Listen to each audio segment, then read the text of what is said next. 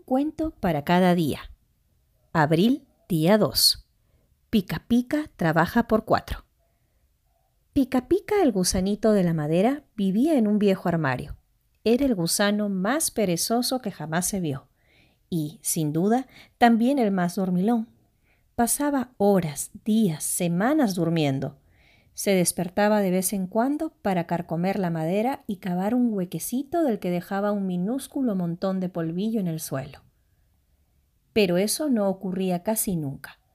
Al cabo de algún tiempo sus amigos y vecinos se fueron, porque ya no tenían ganas de hacer todo el trabajo mientras aquel holgazán permanecía con los brazos cruzados. Entonces Pica Pica se quedó solo en el armario, en los otros muebles, las arcas, las mesas, las sillas, se oía a los gusanos roer y masticar todo el santo día. Pero en el armario había un silencio absoluto. Parecía que Pica Pica iba a seguir holgazaneando toda su vida. Pero un día alguien compró el armario. Dicen que los gusanos de la madera soportan bastante mal cambiar de casa pero Pica Pica se encontró a gusto con su nueva familia. Todo el día ponían una música suave y melancólica que le encantaba.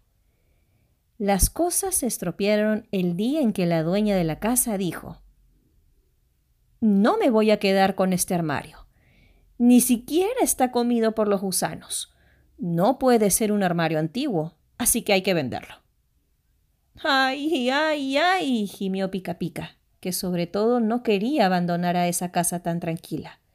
Se puso a roer la madera con tanto ardor que pronto comió la parte superior del armario. Ni tanto ni tan calvo.